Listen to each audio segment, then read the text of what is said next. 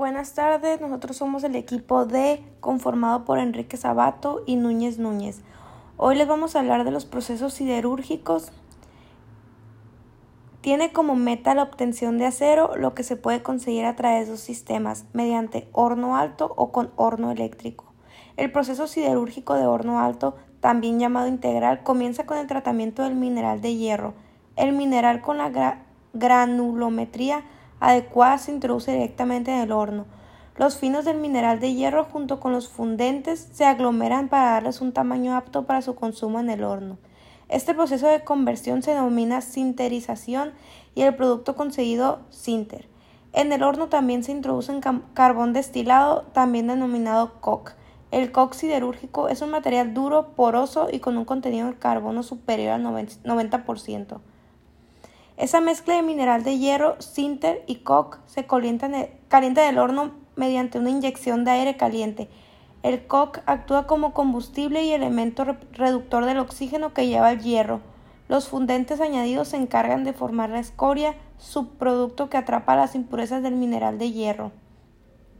El producto obtenido en el horno alto es el arrabio, un material con una riqueza en hierro cercana al 95% y alrededor del 3.5% de carbono. Para minimizar la cantidad de azufre, un elemento muy negativo para el acero, se le añade posteriormente carburo cálcico.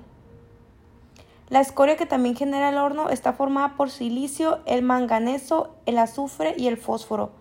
Una vez tratado, este subproducto se utiliza como capa base de carreteras y en la fabricación de cementos. La diferencia entre el arrabio y el acero estriba en la cantidad de carbono que tiene el producto férrico si el contenido es inferior al 1.7% se considera cero. Si es superior recibe el nombre de fundición.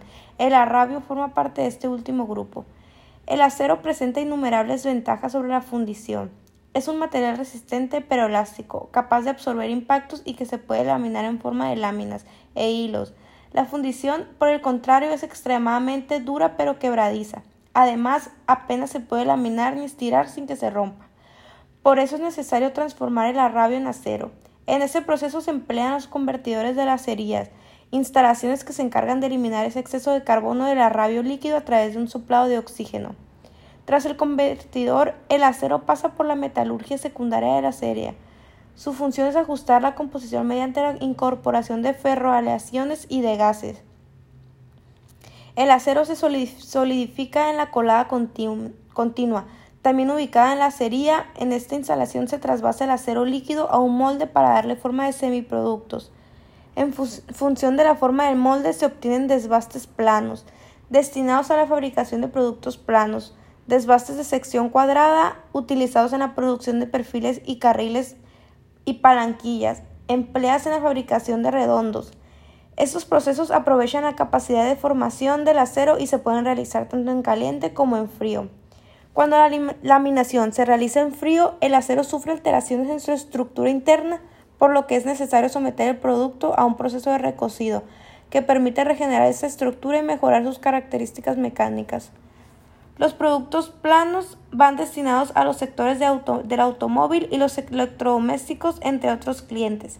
La hojalata o el galvanizado son productos planos que han pasado por un proceso posterior de recubrimiento como estaño en el primer caso y zinc en el segundo, para aumentar su capacidad de protección y alargar su vida. Los productos largos como el alambrón y los perfiles se dirigen principalmente al sector de la construcción. El proceso de obtención de acero a través del horno eléctrico se diferencia del anterior en dos puntos fundamentales.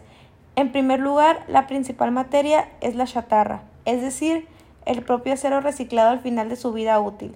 La segunda diferencia es el, uso de hornos eléctricos, donde se carga la chatarra y en lo que se crea un arco eléctrico que salta entre los electrodos. La mayor parte del acero obtenido por este procedimiento se destina a productos largos empleados en la construcción. El producto acabado. El acero desempeña un papel fundamental en la sociedad actual. De hecho, ha sido uno de los materiales que más ha contribuido al bienestar de la humanidad.